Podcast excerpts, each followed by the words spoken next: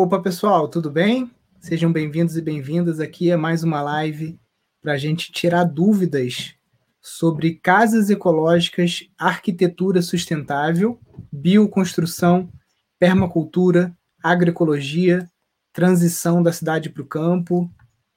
Vamos chegando então, minha gente, para mais um projeto 1008. Sejam todos bem-vindos e bem-vindas.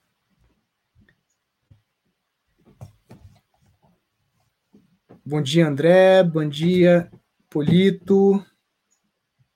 Bom dia, Stephanie, Jaque. Vamos chegando aí, minha gente.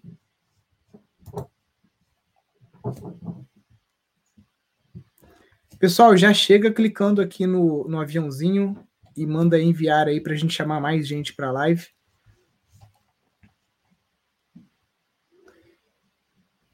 Bom dia, André.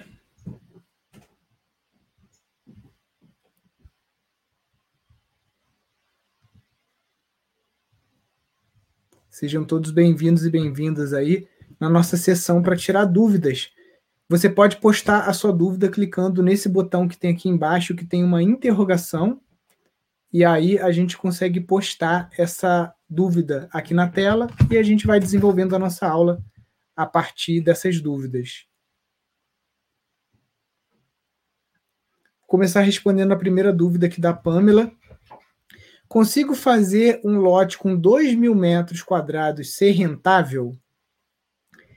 Então, Pamela, existem muitos modelos de negócio que você pode aplicar em terrenos.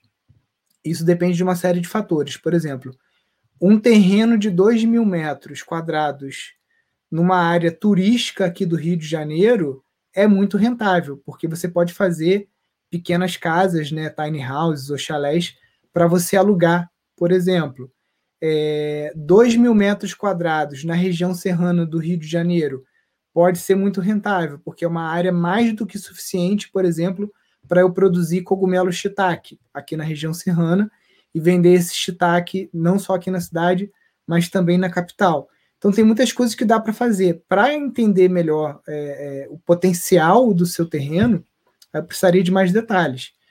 E na verdade o interessante é você aprender a descobrir qual é a aptidão desse terreno, qual é a aptidão da sua região, qual a sua aptidão como empreendedora, né? Então, para que isso aconteça, para que você se torne capaz né, de, de fazer essas leituras e você mesmo entender o que, que é melhor para você desenvolver no seu terreno, aí eu te convido a estar tá acompanhando sempre aqui o Instituto, as nossas lives, participar do próximo evento ao vivo é, de curso que a gente vai ter, que vai ser a Jornada para um Sítio Rentável, né? E aí você vai ter acesso a mais informações para você entender e conseguir traçar o melhor planejamento aí para você estar tá rentabilizando esse seu terreno. O Guga pergunta: Bom dia, Nilson. Um terreno em topo de morro com face predominante oeste. Quais os prós e contras? Então, Guga, mesmo mesma coisa que eu falei aqui para para Pamela, né? É, aonde você está, por exemplo, é uma região de muito frio ou de muito calor, né? Que faz face oeste vai pegar o sol da tarde, que é aquele sol mais quente, né? Então, por exemplo, na cidade do Rio de Janeiro se evita apartamento face norte ou apartamento face oeste, porque fica um forno. É, já aqui em Friburgo, a gente quer uma casa face norte ou face oeste para ela pegar bastante sol com relação ao ponto cardial, a insolação, que eu tenho para te falar é isso. Com relação a ser topo de morro, aí você tem que fazer uma avaliação para saber se é uma área rural, se é um topo de morro é, é, da região, porque aí você tem algumas limitações com relação à construção, tá? Porque topo de morro ele é uma área é, de preservação permanente, tá? Então, teoricamente, você não pode fazer nada. Pelo contrário, você tem que reflorestar. Não é que não, não pode fazer nada. A única coisa que você pode fazer é reflorestar. Né? Então, é... dá uma investigada nisso aí na sua região, com órgão ambiental, para você saber. Ó, bom dia aí, pessoal de Bom Jardim, Mesquita. Ainda não consegui testar o negócio do cupim que você mandou, mas tá na, na lista aqui. O que você acha sobre horta hidropônica? Pergunta a Raquel. Então, Raquel, a, a, horta hidropônica ela é uma horta convencional, ou seja, você utiliza água e sais solúveis, fertilizantes químicos solúveis nessa água.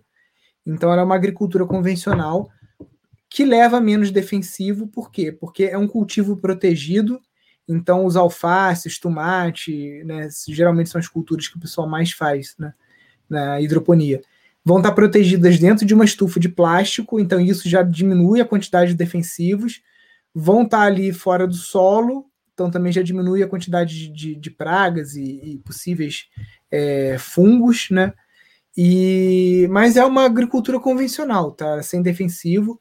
O que se diz é que, por exemplo, as plantas crescidas no regime hidropônico é, é, são plantas muito ricas em nitratos e nitritos, tá? E esses produtos, eles fazem mal para a saúde humana. Então, se você só come hidropônico, come muito hidropônico, isso pode vir a acarretar um problema seu de saúde, não pela presença de defensivos, mas pela presença desses é, nitratos e nitritos. Então, é, não é muito lógico, é melhor do que um alface na terra que o pessoal joga veneno, né? Vai ser melhor. É, Agora, o que, que seria melhor do que a hidroponia? Seria a aquaponia. A aquaponia é um sistema em que você também vai cultivar na água, só que ao invés de você adicionar sais é, químicos nessa água, você vai ter peixes dentro do tanque e esses peixes eles evacuam, né, fazem suas fezes e essas fezes nitrogenam a água e você também causa uma interação entre bactérias que estão na água, junto com é, até um artigo aqui do Viver Fora do Sistema, do nosso blog. Essa, essa água, ela. Deixa eu achar aqui, ó, as fotos. Essa água, ela vai estar tá rica em, em nitrogênio, só que sem os nitratos, porque você tem uma interação com bactérias que vão consumir esses nitratos, tá? Então aqui tem vários exemplos, ó, na cidade, é, né? Enfim. Isso aqui, esse, esse é um, um dos blogs que a gente tem, né? Que é o Viver Fora do Sistema. Quem não conhece, depois pode entrar lá para dar uma olhada. E aqui eu até faço uma provocação, né? Se a aquaponia poderia ajudar a salvar a Amazônia. Por quê? Porque a maior parte das pessoas que come carne são convictas de que uma dieta sem carne é importante e elas não vão parar de comer carne. Então, é, o que a gente, o, o que eu proponho, né, não é uma, por isso que eu deixei de me intitular vegano ou vegetariano, qualquer rótulo desses, porque esses movimentos são muito hoje assim, é, é, as pessoas têm uma aversão ou já um preconceito com vegano, com vegetariano e tal, porque é uma galera que fica pregando, fica catequizando, militando demais e às vezes num radicalismo. Então, hoje, por exemplo, eu já tenho a cabeça muito mais aberta. Eu acredito que com a promoção da aquaponia e do cultivo de peixes é, na região urbana, no maior parte, é, no maior é, número possível de locais, o aumento de peixes aumentaria e com isso você reduz o consumo de carne vermelha, que é uma carne que está degradando a Amazônia. Só que tem um grande parênteses aí, porque o cultivo de peixes em tanque muitas vezes você vai fazer com ração. E essa ração é feita a partir de monocultura. Então, não derruba a floresta para botar boi, mas derruba a floresta para plantar soja para fazer comida para peixe. Então não adianta muito, né? Então por isso que a gente fica estudando aqui, a gente contratou um professor que está desenvolvendo uma aula sobre isso, que é como você ter um sistema de aquaponia ou de aquicultura em que você possa produzir os alimentos para o peixe e você deixe de ser dependente de ração. Então, por exemplo, tem algumas plantas aquáticas, como a lentilha d'água, que você pode produzir, até com a água do biodigestor, por exemplo, que é uma planta que tem 43% de proteína, e ela pode ser desidratada e você fazendo a ração com ela para tilápia, por exemplo. É, existem algas que você pode enriquecer também, você pode estar tá criando também tenébrios e larvas para você estar tá fazendo é, rações com maior teor de proteína para peixes carnívoros. Então, isso é todo um, um, um estudo, tá? Que a gente está começando, está fazendo até pesquisa em cima disso, para tentar desenvolver um sistema de aquicultura e aquaponia permacultural, ou seja, não dependente de insumos externos.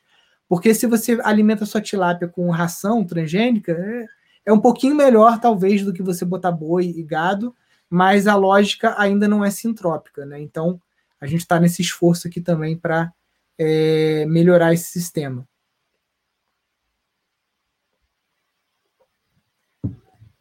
O Neto pergunta: iniciando uma produção de shiitake, quanto tempo leva, em média, para ser rentável? Então, se você trabalhar com blocos inoculados de shiitake, são duas semanas para a primeira frutificação, tá? Só que os blocos você tem que comprar de um laboratório, né? E eles não são orgânicos, são blocos que são feitos com serragem, farelo de arroz, farelo de trigo, uma série de nutrientes ali mas em duas semanas você está produzindo. Então, qual é o, o, o, contra desse método? É que os, a grande parte dos produtores de blocos estão em São Paulo. Então, se você não mora em São Paulo, você gasta um valor muito alto com frete, porque o volume, tipo assim, se você vai comprar mil blocos, você não vai receber uma caixinha na sua casa, você vai receber um caminhão na tua casa, entendeu? Ou no teu sítio. Então, é um volume muito grande, o frete é muito caro. Já se você optar pelas toras de eucalipto, você tem eucalipto no teu sítio e você quer inocular mil toras, você vai receber uma caixa na sua casa que o correio transporta com as cavilhas ou inoculante do shiitake e aí você vai pegar as mil toras que você tem, que seriam 100 árvores, né, no teu sítio e você vai inocular. Lógico, não estou falando para ninguém começar com mil toras. A gente recomenda você fazer lotes de 100 toras, 100 toras por vez, né?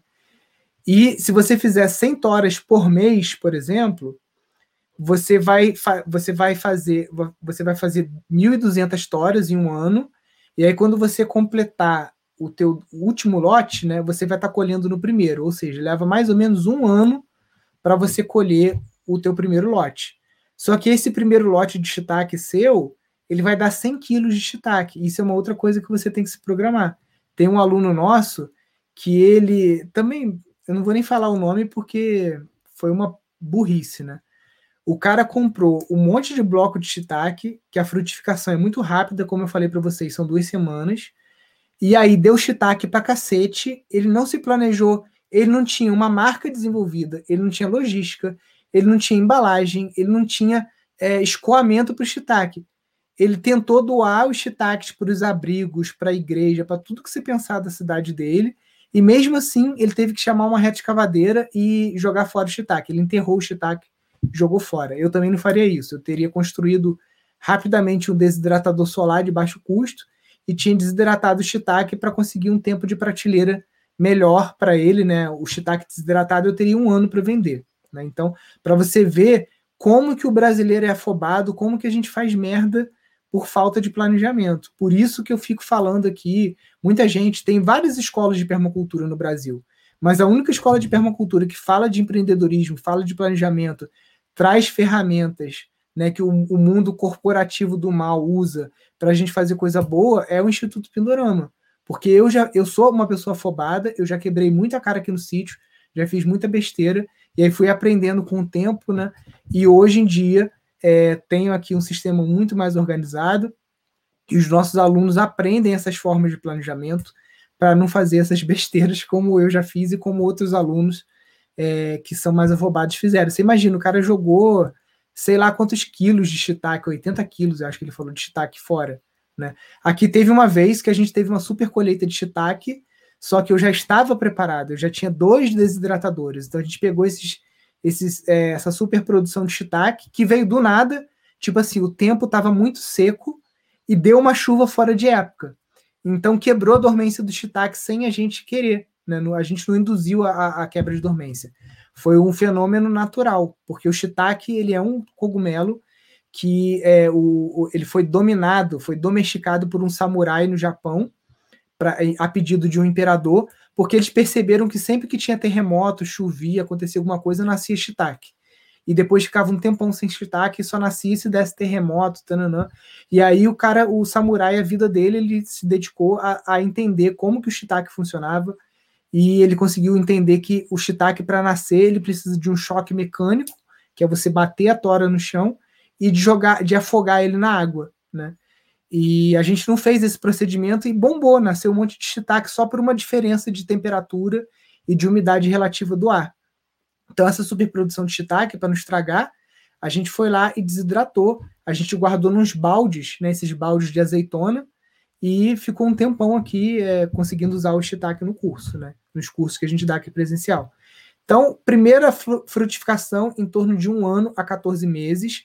E se você fizer 100 toras por mês, a partir do primeiro ano, todo mês você tem colheita, entendeu?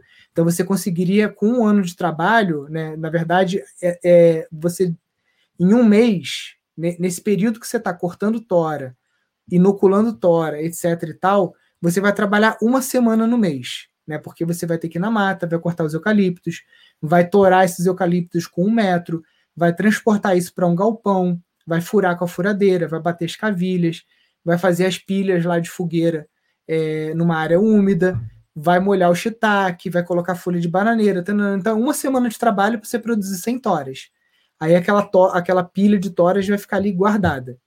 Aí, mês que vem, mais uma vez, uma semana de trabalho. Então, com 12 semanas de trabalho em um ano, você consegue no próximo ano, no ano seguinte, ter uma colheita de 100 quilos de shiitake por mês ao longo de um ano.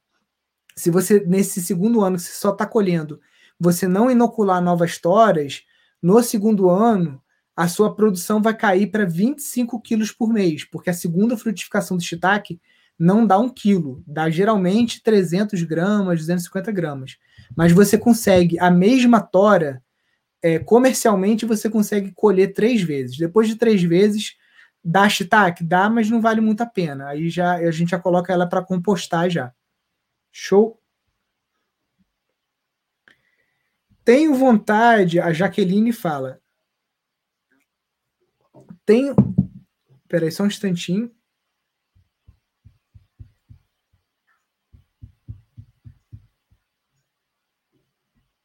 Só um minutinho, gente, estou com o telefone aqui. Vamos lá. A Jaqueline diz: Tenho vontade de largar a cidade no futuro próximo, mas eu tenho receio com relação à parte financeira, hospedagem. Jaque, a sua preocupação é uma preocupação real, tá? Você fazer a transição da cidade para o campo sem um planejamento e sem o, as informações corretas pode ser muito perigoso e até danoso. Tá? Então você tem que se planejar sim. E depende de para qual modelo de vida no campo você vai querer fazer a transição. Por exemplo, tem pessoas que saem da vida na cidade e se tornam nômades. Até agora, 19, 20 e 21 de março, a gente vai estar com o Festival da Sustentabilidade rodando, apresentado pela Bela Gil, e vão ser três dias com oito horas de live por dia. Né? Eu não espero que ninguém fique oito horas na frente da tela do computador assistindo o festival, mas a gente vai mandar a programação antes para vocês escolherem quais atividades vocês vão querer participar. E uma delas vai ser uma palestra, uma conversa, na verdade, né, com o Robson, do movimento Tiny House Brasil, e eles são nômades, eles moram numa casa sobre rodas. Né? Então, esse é um modelo. Outro modelo são pessoas que o, tudo que tem é a mochila. E o cara vai de ecovila em ecovila e fica morando um tempo em cada ecovila, ou em sítios orgânicos, trabalhando como voluntário. E às vezes as pessoas ficam nisso um ano, dois anos, cinco anos, dez anos. Tem gente que quer fazer uma parceria de longo prazo e aí arrenda um sítio, faz parceria com um sítio de alguém e fica naquele sítio dez anos morando e desenvolvendo ali alguns modelos de negócio para sua é, resiliência financeira, né? Para sua sobrevivência financeira e para dar uma contrapartida também para o dono do sítio. Tem pessoas que têm um pé de meia e que acabam querendo comprar um sítio e se mudar para esse sítio e tocar sua vida por ali. Então tem várias formas de você ir morar no campo.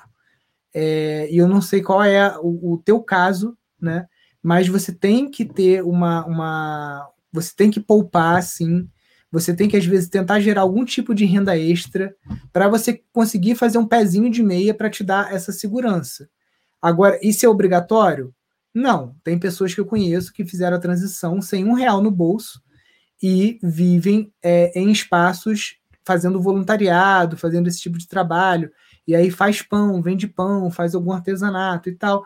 Depende do grau de desprendimento que, que você tem, né? Se você tem família, se você tem filhos, aí a coisa já fica um pouco mais séria, né? Porque você tem que garantir uma sobrevivência também para crianças e tudo mais. Então depende muito, tá?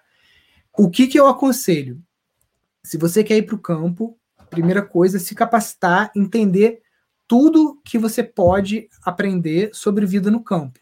Então, como que planta, como que vende, é, como que faz o controle de pragas é, e doenças, enfim, tudo que você puder aprender sobre vida no campo e empreendimentos sustentáveis, tá?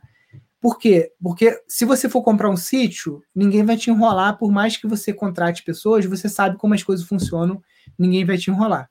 Se você não tem dinheiro para comprar um sítio e você quer fazer a parceria com alguém, quer morar no campo, você vai ser uma pessoa que tem um conhecimento interessante para uma pessoa que tem sítio, entendeu? Então você consegue fazer essa parceria, como aconteceu agora há pouco com a Sandra e o Manuel, que são alunos do nosso curso de gestão de empreendimentos sustentáveis, é, os gestores da Estação Semente, lá de Conceição do Mato Dentro, assistiu uma live que eu fiz com eles, ficou interessado no casal. O casal não tem terra, não tem dinheiro para comprar terra, mas eles foram convidados para compor a diretoria do Instituto de Permacultura que está sendo criado lá em Minas Gerais, que é, é uma estação semente do Instituto Pindorama.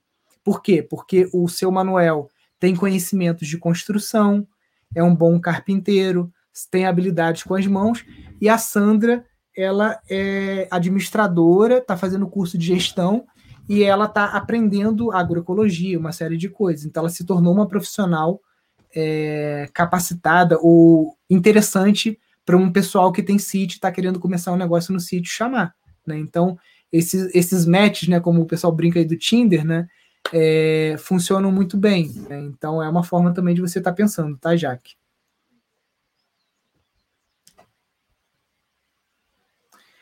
Fiz uma composteira termofílica do seu livro. Fiz os furos embaixo e coleto o chorume. Jogo fora ou uso? Então, Yuri, esse chorume que está embaixo, tem gente que coloca ele dentro da garrafa PET e vende por cinco reais uma garrafa com o título de biofertilizante. Então, se você jogar isso fora, você está jogando dinheiro fora, porque é um adubo que você pode estar tá colocando nas plantas ou você pode estar vendendo ou presenteando pessoas que você sabe que tem plantas ou plantações. Que basta você pegar esse chorume, diluir ele na proporção 1 para 10. Né? Então, por exemplo, 100 ml de chorume para 900 ml de água. E aí você vai gerar ali um biofertilizante para você estar tá regando as suas plantas. Então não joga fora não. Vai armazenando em garrafa PET. Se você não tem uso para isso, você pode dar para alguém ou pode vender numa feira.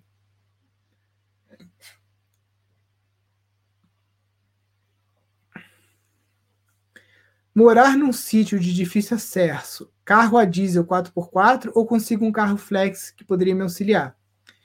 Verônica, é uma dúvida boa, tá? Porque isso depende muito das condições da estrada. Por exemplo, a nossa estrada aqui, ela não tem muito ponto de atoleiro. Nenhum vizinho nosso aqui tem carro 4x4. Todo mundo tem carro comum, entendeu? É, então, tem os funcionários nossos aqui têm carro comum. Então, passa. Por quê? Porque se der um atoleiro, como ninguém tem carro 4x4, a gente vai ter que resolver o atoleiro. Então vai ter que chamar um caminhão de pedra, vai raspar na, na, na enxada, vai fazer alguma coisa. Porque se todo mundo aqui tiver que ter um carro a diesel 4x4, não, é um carro que tem uma manutenção muito cara, né? Já, já fizeram essa conta. Um carro 4, o carro a diesel só vale a pena para quem roda mais de X quilômetros por mês. Né? Então, como aqui a gente roda pouco, acaba que não vale a pena. Meu carro é um carro, eu, eu tenho um carro flex, né, que é um Palio, é, daquele Adventure, que é mais alto, e é um carro que nunca me deixou na mão, né? Eu posso botar álcool, posso botar gasolina. Se eu quiser fazer o etanol aqui no sítio, como um amigo meu faz, eu posso. Então a liberdade do carro flex também é essa, né? Se você quiser produzir o etanol, isso lógico para quem tem sítio grande, tá, gente? Não adianta você achar que você vai plantar uma, um canteirinho de cana e você vai ter cana suficiente para você produzir etanol para você rodar o ano inteiro. Mas se você tem um sítio maior e você tiver uns dois hectares de cana, você já consegue rodar uma boa parte do ano, dependendo da tua teu gasto de quilometragem por mês, você consegue produzir etanol no sítio, tá? Quanto que custa você produzir etanol no sítio? Mais ou menos a base de um real o litro. Aqui no Rio o etanol tá cinco reais, então tá valendo muito a pena produzir. Eu estou realmente pensando em, em, em comprar o destilador e fazer, porque teve uma época na, da greve dos caminhoneiros que a gente avaliou fazer isso. Aí tem um amigo nosso que tem sítio aqui, ele fez etanol, mostrou como é que faz e tudo mais, a gente acompanhou. Mas é, tinha que investir num destilador na época, era tipo uns 6 mil reais. Só que o, o álcool estava 3,80, né? Agora o álcool está 5 reais. Já está ficando até viável produzir cana e, e, produzir etanol. O carro a diesel você também consegue rodar com óleo de cozinha, tá? Óleo reciclado. Você pode adaptar o carro e aí ele fica mais barato. Aí fica bem mais barato, né? Para rodar. O problema do carro a diesel só é a manutenção, né?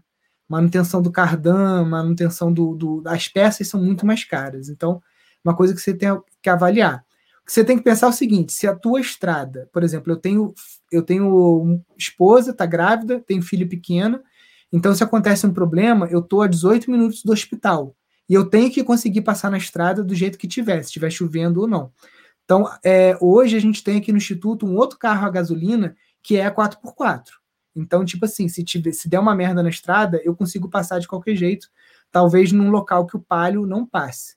Então você tem que pensar nisso. Se você tem criança pequena, alguma coisa assim, você não bota muita fé no seu carro, se a estrada tem às vezes muita chance de atoleiro, é, que você vai ficar na mão, pela sua segurança, às vezes o 4x4 ajuda. Agora eu vou te falar que uma coisa que funciona muito bem é você pegar uma enxada você cortar o cabo dela, então você ficar com uma enxada pequenininha na mala, porque muitas vezes tem um atoleirozinho na estrada que você sai do carro, raspa a lama com a estrada, entendeu? Se você tiver uma plaquinha de metal também toda furada, que o pessoal às vezes leva no carro também, uma enxada e uma plaquinha de metal dessa furada para você gerar um atrito, você já tira o carro do atoleiro. Isso para quem já está acostumado com estrada de chão, como a gente aqui, que eu, eu dirijo desde 15 anos, né? Então já estou 38, né? Já estou com um bocado de tempo aí já dirigindo estrada de lama. A Aline pergunta: como encontro em Salvador lojas de materiais ecológicos? Bambu, tijolo, etc. Então, Aline, a ideia não é essa. A ideia não é você comprar o tijolo, a ideia é você fazer o tijolo. A ideia não é você comprar o bambu, a ideia é você cortar o bambu e tratar o bambu, entendeu? Porque se você for comprar esse, um tijolo de adobe, se você for comprar o tijolo de solo cimento, se você for comprar o bambu a metro linear, sua obra vai sair muito cara, entendeu? Vai sair aí talvez até mais caro do que uma casa convencional. Então o bambu você co corta ele e trata. Ah, Nilson, não tenho, não sei mexer com motosserra. Tá bom, você vai contratar a diária de um, de um cara que sabe operar motosserra, vai encontrar um sítio onde tem bambu, ele vai cortar para você e você vai tratar o bambu, porque o tratamento você já consegue fazer, porque é uma, um trabalho, às vezes, mais leve. Tijolo, você quer construir uma casa? Todo final de semana você vai chamar seus amigos e você vai produzir um lote de 100, 150 tijolos, entendeu? E assim devagarinho você vai fazendo, sem pressa. Porque se você for comprar, por exemplo, na região centro-oeste tem adoberias, tem empresas que fazem adobe. Só que é isso, é mais caro você comprar o adobe pronto do que você fazer. Tem empresa que vende bambu tratado? Tem. Vai ficar mais caro do que a madeira. Você tratar o bambu, você vai gastar dois reais por vara. Você comprar o bambu tratado, você vai gastar 20 reais por metro linear do bambu. Olha a diferença, é muito mais caro.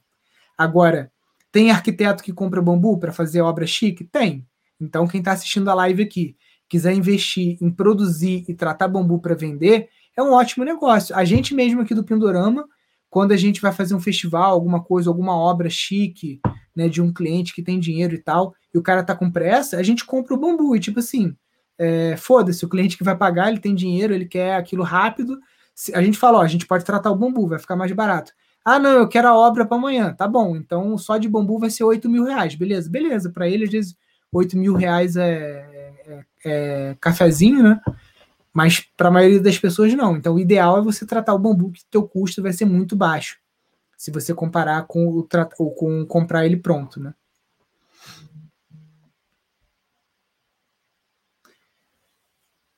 A Amba pergunta: você pode começar a produzir o etanol aí ah, criar um curso para nos ensinar? Então, na verdade, tem até. Eu achei uma apostila na internet sobre o, a produção de etanol, né? Que é muito simples. Na verdade, é só você fazer o caldo de cana naquelas aquelas moendas, né? Tem moenda elétrica. E o caldo de cana, garapa, você joga fermento de pão para você fazer o vinho, né? E aí o vinho você destila, né? Com destilador a lenha. Então, o processo em si é muito simples, lógico. Tem os seus pulos do gato, né? Eu estou simplificando muito. Mas tem apostila. Eu acho que até no Mercado Livre eu vi uma apostila também. Mas se a gente fizer, eu vou ver se a gente grava assim.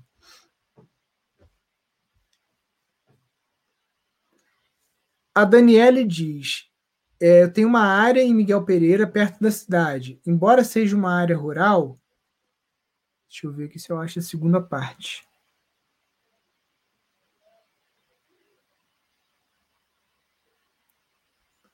Por onde eu começo? Quais os cursos a fazer? Como consigo participantes? Espera aí que tem mais pergunta dela aqui. Um agrônomo com esses conhecimentos para fazer o planejamento seria interessante? Deixa eu ver aqui que ela botou mais uma coisa. Tá, e é isso. A área que ela tem em Miguel Pereira, 224 metros quadrados, não, eu acho que o, o, eu acho que o espaço que você colocou aqui está errado, né, Daniele? Porque 224 metros quadrados é, é um terreno pequenininho, né? É isso mesmo? Mas então, é, o agrônomo nem sempre é o profissional mais adequado para estar tá te ajudando nessa, nesse início do sítio. Por isso que o Pindorama criou esse curso de gestão de empreendimentos sustentáveis e a gente capacita alunos em oito áreas. Um, a agronomia é uma área, né? mas você tem mais sete áreas aí, como a permacultura, a gestão hídrica, você tem também a parte de modelagem de negócios, uma série de coisas para você fazer uma leitura do sítio totalmente diferente do que um agrônomo faria, tá? Porque as faculdades de agronomia, a maior parte delas estão muito defasadas, só replicando modelos de negócio que não são mais sustentáveis. É, eucalipto, boi, leite, não sei o que e tal, o pessoal quebrando com leite aqui, só que dois vizinhos quebraram com leite, foram a falência. Então, é, não é mais por aí, entendeu? Então, o Pindorama inventou essa profissão aí através de muita pesquisa, né? Que é o gestor de empreendimentos sustentáveis. Ontem eu tive uma reunião com uma universidade federal aqui do estado do Rio e tudo está caminhando para que os alunos do curso de gestão tenham um certificado que vai ter vai ser validado pelo Instituto Pindorama e por uma universidade federal aqui do Rio, que ainda não vou falar o nome, só depois que o contrato tiver assinado o convênio. Tá? Então, é... então, o profissional mais adequado, Daniele, para te fazer essa leitura seria um aluno nosso do curso de gestão de empreendimentos sustentáveis. Porque ele não vai olhar só com o olhar da agronomia, ele vai olhar com diversos outros olhares. Então, a gente está formando essa mão de obra. Você encontra é, algumas pessoas que já estão mais avançadas no curso né, aqui no portal da Rede Pindorama. Né, então, tem pessoas que começaram o curso em 2016 e tal, que já estão dando consultoria. Mas a gente acredita, porque esse curso ele ficou meio parado muitos anos, tá? Então a gente acredita que nos próximos, nesse ano e no ano que vem, a gente vai ter muita gente se formando, fazendo estágio e recebendo o certificado, tá? e aí você vai ter uma, uma, uma garantia maior assim de pessoas que realmente estão capacitadas. Né? As pessoas que estão capacitadas já, elas têm esse selinho azul aqui, entendeu? Essa bolinha azul aqui que já estão confirmadas. Outras estão em aprendizado ainda, né? Então é uma, uma rede que a gente está construindo, né? Ó, Marli, tudo bem, Marli? Grande abraço aí para você. Cursos presenciais, o Carlos está perguntando. Os cursos presenciais do Pindorama estão acontecendo nas estações sementes. Então, final de semana passado, teve é, curso de agroecologia na estação semente no Rio Grande do Norte, Instituto Aflorar. Tá? A gente já está marcando também lá um curso de bioconstrução no Rio Grande do Norte. Tem curso programado em Conceição do Mato Dentro, Minas Gerais também. Então a gente vai estar divulgando em breve aí essa agenda de cursos nas estações sementes. Aqui no Instituto Pindorama, esse ano não vai ter curso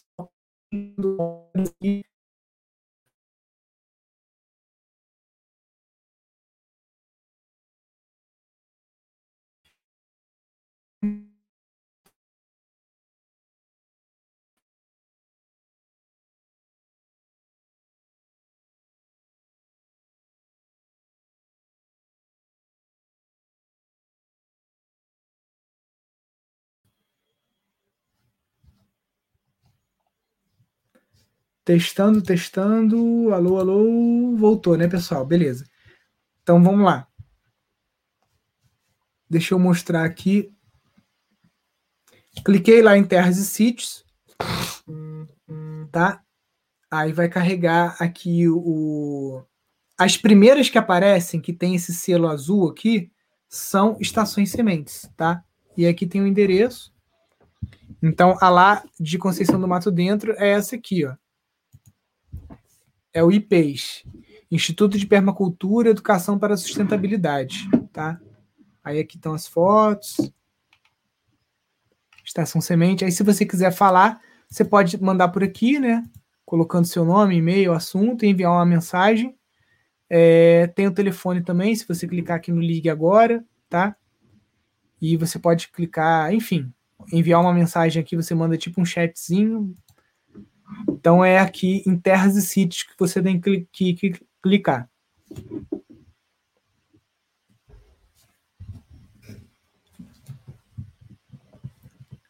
Vamos lá, perguntas.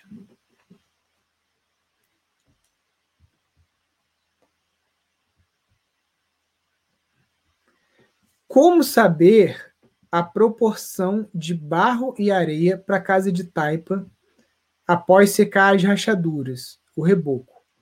Deixa eu ver se eu entendi aqui. Vamos lá. Como saber a proporção de barro e areia para a casa de taipa após secar, após rachaduras? Deve ser para o reboco, né? Então, o que a gente faz. Acho que eu vou. Deixa eu, deixa eu até ele fora ali para mostrar. Peraí. Deixa eu ver se está aberto aqui.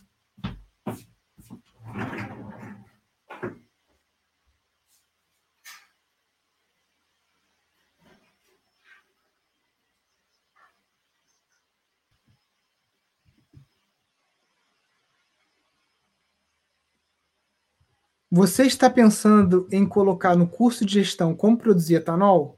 Você deu uma boa ideia, hein, Verônica? Eu posso ver lá com o Vicente se ele gravaria essa aula aí. Porque ele, o Vicente, na verdade, produz cachaça. Né? Mas para você produzir etanol é só um tipo de destilador diferente. Né? Já adianto que é isso. É, você tem que fazer. Deixa eu só fechar a porta aqui, tá dando eco.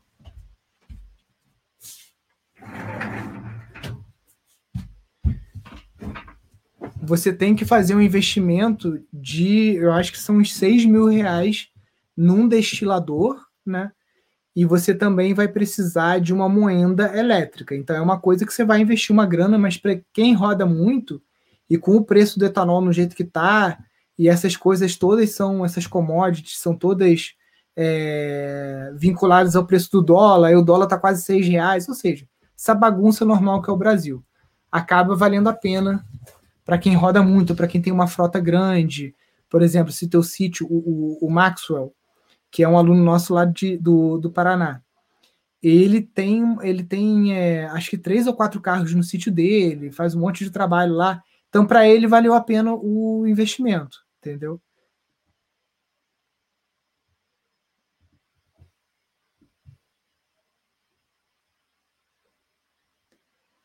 O Fábio pergunta: é viável o modelo de negócio indo no sítio apenas nos finais de semana? Sim, Fábio. No início da live eu acabei dando um, um exemplo. Né? O, por exemplo, a produção de shiitake, você consegue no final de semana ir lá fazer algumas toras. É um negócio que você não precisa estar todo dia ali molhando o shiitake ou tendo algum cuidado com ele. Isso daria. É, a apicultura também. Você não precisa desse cuidado diário Fruticultura também você não precisa de um trabalho diário. O que você precisa estar acompanhando todo dia é hortaliça. Hortaliça, sim, se você não tiver no sítio, acaba que, a não ser que você tenha estufa, tem um sistema automatizado de irrigação, né? É, sistema de ecoturismo também, você pode agendar grupos ou pessoas para ir no teu sítio só final de semana. Então tem muita coisa que dá para fazer indo nos sítios só nos finais de semana.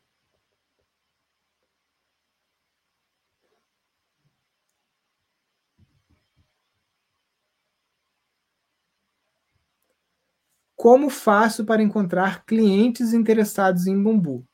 Então, tem, por exemplo, tem um grupo no Facebook que eu acho que é tipo Rede Bambu, eu não lembro o nome, onde a galera compra e vende bambu por lá. É, parceria com arquitetos, né? porque tem muitos arquitetos que já trabalham com bambu e estão sempre precisando, sempre comprando. Eu quero ver se eu coloco um classificados aqui na rede Pindorama para ajudar também a proporcionar essas trocas. Mas o lugar que eu sei que é mais assim é acessado e tudo é um grupo que tem no Facebook. Tem que lembrar o nome aqui. Vou ver se eu boto nos stories.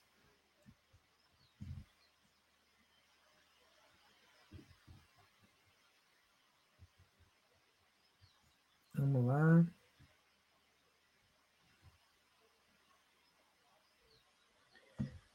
Como impermeabilizar uma parede ou pia feita de barro? Deixa eu ver se eu acho uma foto aqui.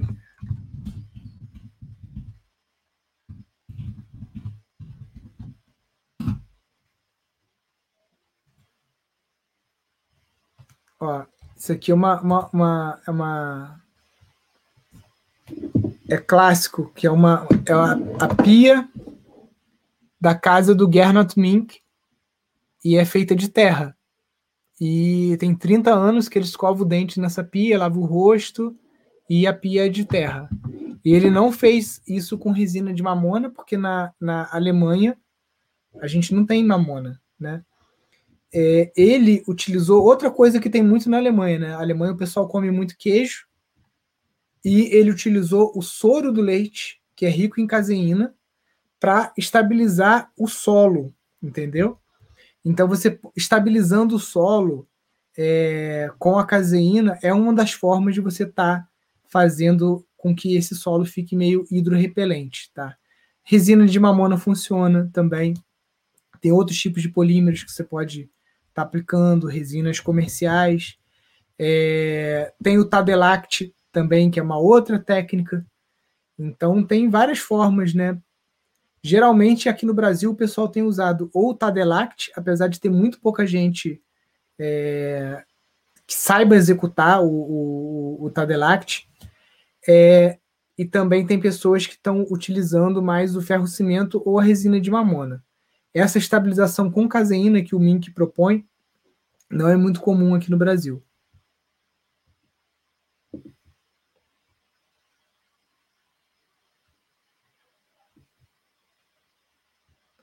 Vamos lá. Peraí. Grupo rede social do bambu, pode ser que seja isso, Ricardo, isso que eu falei que o pessoal troca. É só você entrar no, no, no, nas postagens lá, se tiver muita coisa de oferta de bambu, vendo bambu, compre o bambu. É esse, é esse, esse grupo aí.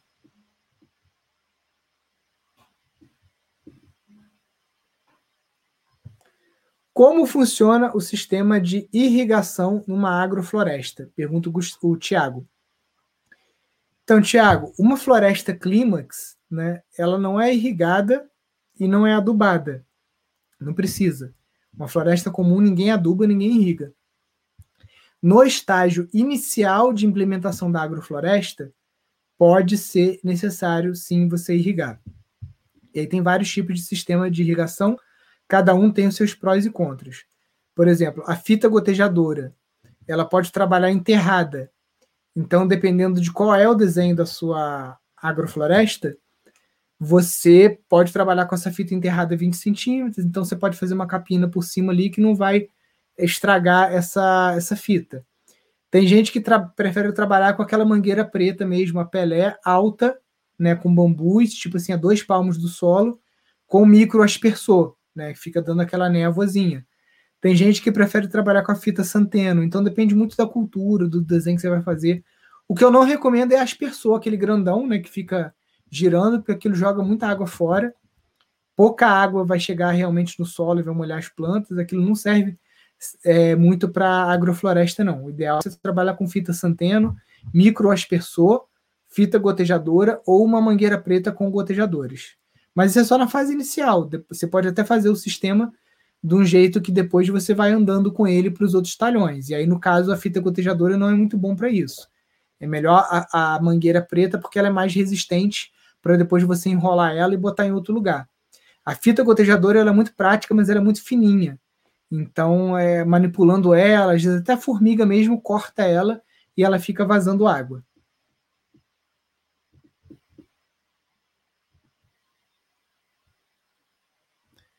técnico de segurança do trabalho tem atuação nesse sistema? Então, você vai ter que se especializar, tipo assim, um técnico de segurança do trabalho, para ficar de braço cruzado vendo uma bioconstrução, ou ficar vendo o cara capinar e falar assim: não, você está capinando errado, você tem que usar a luva tal, o EPI tal, não vai fazer muita diferença. Eu acho que você pode se capacitar em bioconstrução e aí você tem um a mais. Você fala assim: ó, além de trabalhar com construção ou com alguma técnica específica, eu também sou técnico de segurança do trabalho, então eu posso garantir que a obra ou que aquele ambiente ali vai estar tá seguro o suficiente para ninguém se machucar.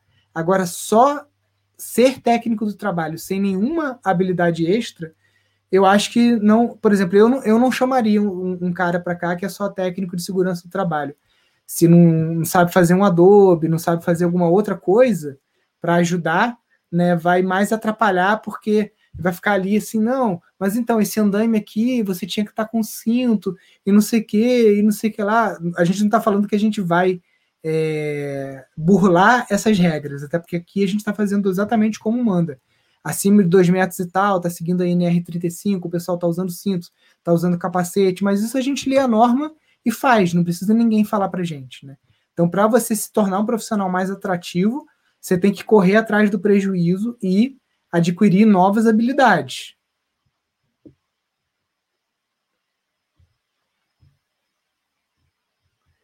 O que devo estudar inicialmente para gerenciar uma fazenda ecológica de 20 hectares no Tocantins? Conhece algum sítio ou fazenda com sistema 100% vegano? Obrigada. Pergunta a Ana. Ana, o, o, o melhor curso que eu conheço é o nosso de gestão, porque ele não vai. Ele tem uma parte de agroecologia dentro do curso, tem a parte de permacultura, mas ele vai ter a parte de gestão também. Principalmente a parte mais difícil de você gerir um sítio, que se chama gestão de pessoas, gestão de conflitos. Então, isso também está dentro do nosso curso. Então, é um curso mais completo que tem, o investimento nele é muito baixo perto do que a gente apresenta. Então, eu te aconselho isso. Fica ligada, eu acho que em abril vai ter o, a jornada para o sítio rentável, e aí a gente vai abrir inscrições para o curso de gestão de empreendimentos sustentáveis para uma nova turma. Sobre sítio ser vegano, depende muito do que você entende como vegano. Por exemplo, aqui no Pindorama, a alimentação nossa é baseada em plantas. A gente não é, usa carne de animais, é, ovos e queijos, muito raro. Então, a nossa alimentação aqui é baseada em plantas. Nos cursos, no dia a dia, é isso. A gente não tem animais para abate, nada disso. Mas, por exemplo, a gente usa esterco. Então, é, dá para fazer uma, um desenho sem o animal? Dá. Você pode fazer bocache, você pode fazer compostagem, você pode fazer uma série de coisas. Não é impossível. Só que a permacultura ela não foi pensada sem os animais. Os animais são parte da natureza. Então, você tem, tem como e deve inserir os animais dentro do teu sistema. Isso vai trazer uma resiliência maior para o teu sistema, vai trazer mais rendimentos e você tem como fazer isso sem explorar os animais, tá? Deixa eu ver aqui mais perguntas.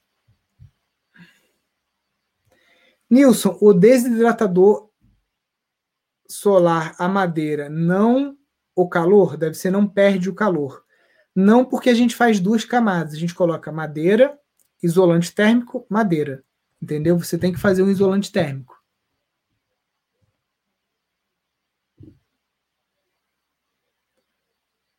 a mesma pergunta da Pamela. Gente, eu não estou conseguindo acompanhar o, os comentários. Se puder botar aqui no nas caixinhas de perguntas, fica melhor. Bom dia, Nilson. Estou comprando mudas de bambu gigante do Bruno. Quais os cuidados que eu tenho que ter com plantio? Pergunta para o Bruno, que o Bruno, inclusive, é agrônomo, né? Mas estou brincando. Você vai fazer uma cova grande, né? Geralmente aí 80 por 80 por 80. Vai colocar esterco bovino, né? E você tem que plantar no início da estação chuvosa, não sei onde você está. Aqui em Friburgo é outubro, novembro. Por quê? Porque ele pegando toda a estação de chuva, novembro, dezembro, janeiro, fevereiro e março, cinco meses de chuva, pegando calor, o bambu vai liberar um hormônio de crescimento e vai fazer com que ele vai enraizar, ele vai pegar, entendeu? Então, para você garantir uma taxa de pega, é isso: uma boa cova com bastante esterco, bastante composto e você plantar no início das chuvas na época de calor. O André fala: Estou me formando em Química. Qual a melhor opção de especialização? Então, o, o, o André, Química, cara, você pode trabalhar com, sei lá, com um monte de coisa, né? Você pode trabalhar com os rebocos, né? Porque os rebocos são minerais, é físico-químico, né? Você estudar a questão da argila, da caseína, essas interações que acontecem para você desenvolver melhores rebocos. Tintas naturais, é, não sei se você pega também a parte biológica né, na, na Universidade de Química, mas para essa questão de saneamento também. Enfim, eu acho que tem muito pano para manga aí para uma pessoa que entende bastante de química. Também a parte alimentar, né? Segurança alimentar, processamento de alimentos. O Cláudio diz: Estou no curso de gestão de empreendimentos e fiz o meu registro na rede Pindorama recebi o aceite mais, mais, vamos ver o que mais. Cláudio, Cláudio, cadê tu, filho?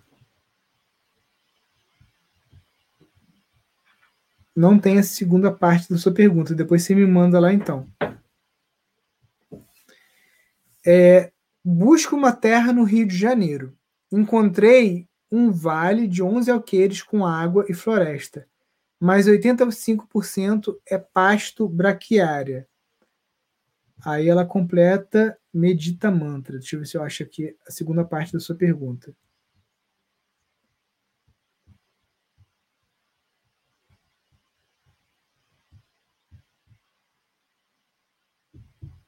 Não achei a segunda parte da sua pergunta, mas o pasto de braquiária, se você falou que você tem 85% de braquiária, 15% é fragmento de floresta, vegetação. Não é uma proporção ruim, não é das melhores, mas não é ruim. Você vai ter que trabalhar é, esse sítio para você garantir que ele não vai secar, né, não vai perder água. Então você vai ter que reflorestar os topos de morro, mata ciliar, tudo mais, né? Mas se você pegar um sítio com braquiária, não é ruim, porque aí você planta o que você quer, você faz o planejamento de SAF, você planta madeira, você tem muita área que você pode construir, você pode escolher a área que você pode construir muito melhor do que um sítio que, que tem muita mata. Então não tem muita desvantagem, não. Pessoal que pensa em comprar sítio no Rio, o meu irmão está abrindo uma, uma, imobiliária, é arroba, né, aqui no Instagram, Viva na Serra Carioca. Não tem nada lá ainda, mas vocês já podem começar a seguir o, o perfil, porque ele está começando a captação de imóveis e tudo mais. É mais baseado em imóveis rurais e terrenos com casas ecológicas. Então, viva na Serra Carioca, entra lá, começa a seguir, daqui a pouco vai começar a movimentar mais, agora só tem um postzinho inicial. Mas isso é só Friburgo, Teresópolis, Petrópolis, mais aqui mesmo Serra Carioca, tá? Vamos lá, perguntas.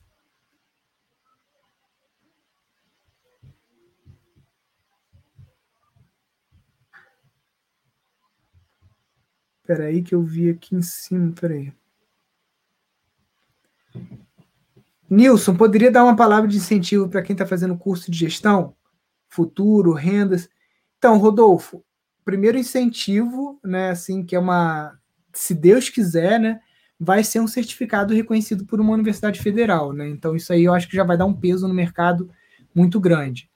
Segundo, rendimento desde você pode trabalhar desde de assalariado, né? Você ir para um sítio, uma fazenda grande que contrata, por exemplo, a fazenda da Toca. Tem vários empreendimentos que contratam pessoas com o perfil que a gente está formando lá no curso de gestão. E aí você tem casa, comida e mais um salário, né? Aqui, por exemplo, na região, é, tem um sítio que estava contratando uma pessoa especialista em agroflorestas e o salário era de 5 mil reais mais casa e comida, né? Então, nada mal para quem está morando na cidade, você mudar para o campo, ter um salário desse e está garantido que você está morando num local é, bonito e com, com natureza, uma vida muito mais saudável, água limpa, comida limpa, etc. Outro modelo que você pode fazer é você, se você é mais empreendedor, é você encontrar um sítio e você fazer algum modelo de parceria, e geralmente esses modelos de parceria são meio a meio. Então, por exemplo, se você vai fazer uma visita ecopedagógica, como eu falei para vocês aqui, que a gente já recebeu 10 mil reais com uma semana de trabalho recebendo escola. 5 mil é seu em uma semana de trabalho, porque é meio a meio, entendeu? Então tem muita possibilidade como gestor de empreendimentos sustentáveis para você, você você determina quanto que você quer ganhar. Se você é menos ambicioso, prefere algum tipo de segurança e tal, você vai encontrar alguma fazenda, algum sítio que esteja contratando na modalidade de assalariado ou de MEI, alguma coisa assim. Se você é mais empreendedor, você pode propor para algum sítio que você enxerga que tem um potencial turístico, um potencial ecopedagógico, ou um potencial de agroindústria para produção de algum tipo de produto. E aí, geralmente, essas parcerias é meio a meio. Você entra com a gestão, com todo o conhecimento e tal, e o dono do sítio entra com a terra.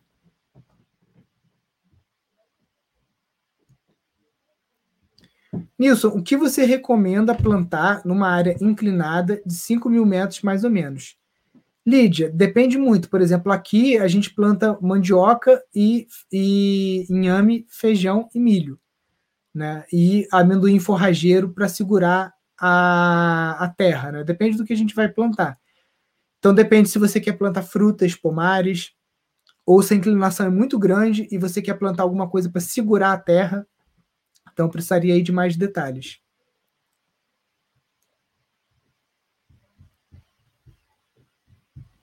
Pois é, a Jordana fala aqui: estou no curso de gestão e amei essa notícia do certificado. Cara, tá assim, está desde o ano passado negociando, mas a pandemia atrapalhou bastante. Ontem eu tive uma reunião bem otimista e eu acho que vai rolar. Se rolar, eu falo o nome da universidade, deixa primeiro a gente assinar o convênio direitinho para não ficar uma propaganda enganosa. Deixa a primeira coisa ficar certa, né? Como produzir mudas e onde eu consigo sementes de shiitake? Então, José, para você produzir a semente de shiitake, é um processo meio que laboratorial. Então, você precisa de um investimento e é um processo um pouco complicado. A gente recomenda mais você já comprar a semente pronta dos laboratórios, não é caro, e o, laboratório que a gente costuma comprar é o Fung e Flora, que é lá de São Paulo, da Fang, pelo nome ela deve ser chinesa. Então é Fung e Flora. Se você botar aí no, no Google, você vai encontrar.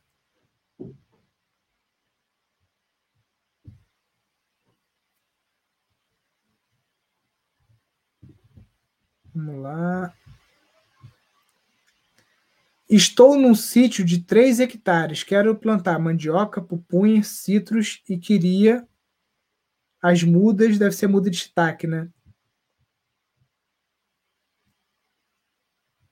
Ó, a, a Lídia está completando aqui, ó. A área de inclinação de 5 metros.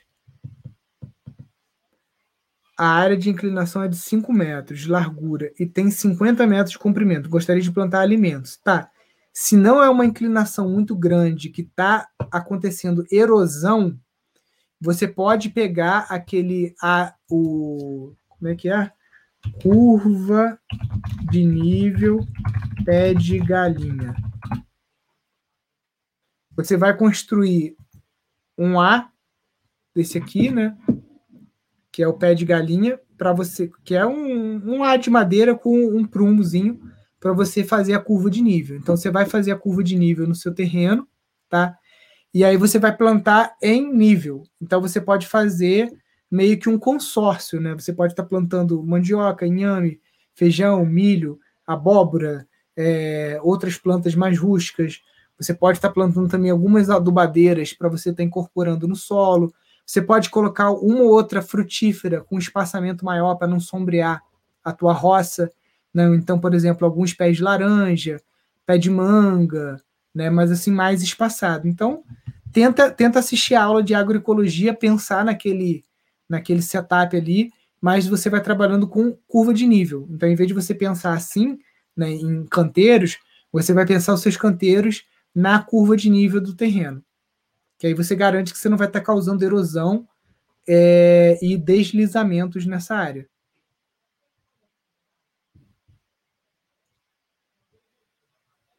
O curso de bioconstrução também terá esse certificado? Sim, também teria esse certificado, se Deus quiser. Certificado do Instituto Pindorama, que é o que a gente prometeu na hora da venda, está garantido.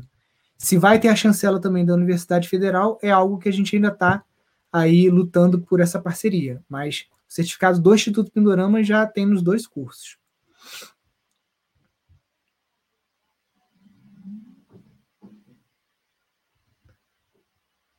Vamos lá, peraí.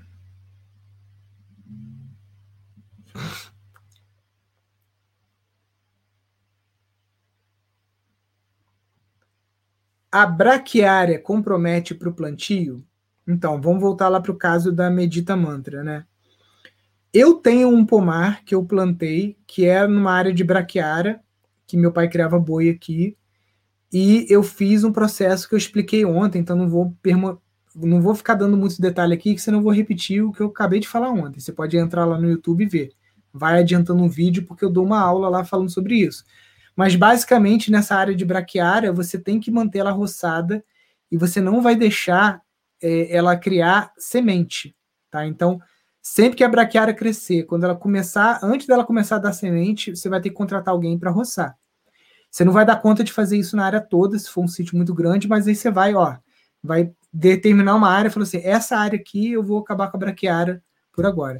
Então você vai usando ela como biomassa, vai plantando bastante abacate, é, crotalária, um monte de coisa para você ir abafando essa braquiária e criando árvores que deem sombra, como abacate, fedegoso, guandu, etc. E aí você vai conseguindo, hoje esse pomar que eu tenho aqui, ele já está produzindo até moia, pêssego, nectarina, ameixa, só que é uma luta. Eu, eu ainda não consegui sombrear ele 100% para a braquiária não vir, mas ela está vindo com muito menos força, porque agora essas árvores já estão com copa grande, o fedegoso e o abacate já estão grandes, né? Então já estou sombreando assim. Antes a braquiária chegava no pé das árvores.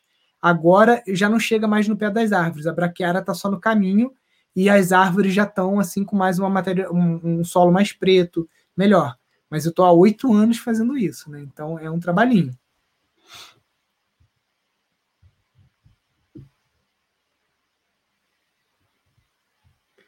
Nilson, quero fazer o curso de gestão e de bioconstrução ao mesmo tempo. Sou arquiteta e tenho um sítio de 4 hectares que eu quero que produza. É uma boa ideia fazer ao mesmo tempo? Sabe por que é uma boa ideia?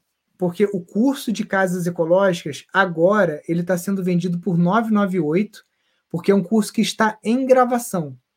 Então, se você, às vezes, esperar o curso ficar pronto ou comprar ele mais para frente, você vai pagar dois pau aí nesse curso, porque agora começou hoje a reprise da Maratona das Casas Ecológicas, então vocês vão começar a ver posts sobre isso, anúncios sobre isso, o link lá da maratona, e vai ser a última vez que esse curso vai ser vendido por 998. Depois disso, ele vai subir para 1.500 e depois que ele estiver pronto, vai subir para 2.000. Então, se você entrar agora, você economiza as aulas estão entrando devagar, uma vez a cada 15 dias, uma vez a cada 20 dias, depende da disponibilidade dos professores. Mas é um curso que você vai estar acompanhando a obra, e aí depois que o curso estiver pronto, que as obras estiverem prontas aqui, né, que é o nosso cenário, a gente ainda vai incluir algumas aulas, né? Então é um curso que ainda vai levar um ano, um ano e meio para ele ficar 100% pronto. Então, se você entrar agora, você vai pagar mais barato e vai fazendo devagar. O de gestão, você já tem acesso a todas as aulas, tá lá, tudo lá. Se você quiser meter as caras e assistir tudo, já tá tudo lá. E aí a gente está complementando o curso com outros modelos de negócio. Então, compostagem vai entrar agora, já está gravado, está só editando. Entrou agora semana passada a parte de processamento de alimentos, entrou a cartilha de produção de sementes e a gravação da aula de produção de sementes está prevista para abril. A aquicultura, no dia da gravação, a família do professor é, foi internada com coronavírus, então a gente desmarcou. Estamos esperando aí a família dele se recuperar. Né? Então vai entrar aquicultura também, produção de águas, de peixes. Então o curso de gestão ele é um curso que é, é, é, cara, a gente dá muita moleza, porque você paga dois mil reais no curso, nem isso, né? Que a gente está dando desconto. E você tem um curso que você pode ter acesso a ele a vida inteira, é vitalício. E a gente está sempre gravando aula nova. Então, se você pegar e dividir vamos supor, por 10 anos, você vai ter aí, sei lá, um real de mensalidade aí, ou menos, num curso, porque a gente está sempre botando aula nova, né? Então é como se fosse um Netflix meio que vitalício, né? Então acho que vale a pena você entrar agora sim, Luiz. Aproveita, porque hoje vai começar nos stories, você vai receber e-mail, você vai receber mensagem no WhatsApp e tudo sobre a Maratona das Casas Ecológicas, a reprise né, do, do evento que foi ao vivo, e a última oportunidade para entrar e pagar 998. Depois vai subir de preço. Não avisem, não falem que não avisei. Como acabar com as samambaias de forma não agressiva? Então, samambaia é indicador de solo ácido e presença alta de alumínio no solo. Para você acabar com isso de forma rápida, é com a calagem, né, colocando calcário. Tem calcário líquido também. Para você fazer isso de uma forma mais sustentável no longo prazo, o ideal é você trabalhar com um pouco de calcário, sim, de início, mas também o pó de rocha, e você ir trabalhando com plantas que vão ajudando a regular a acidez do solo. Então, o próprio abacaxi, tem várias plantas que você pode ir trabalhando e aplicando também os princípios da agroecologia, colocando bocache, colocando adubação verde, você consegue ir equilibrando esse solo e diminuindo aí a presença das suas é, samambaias.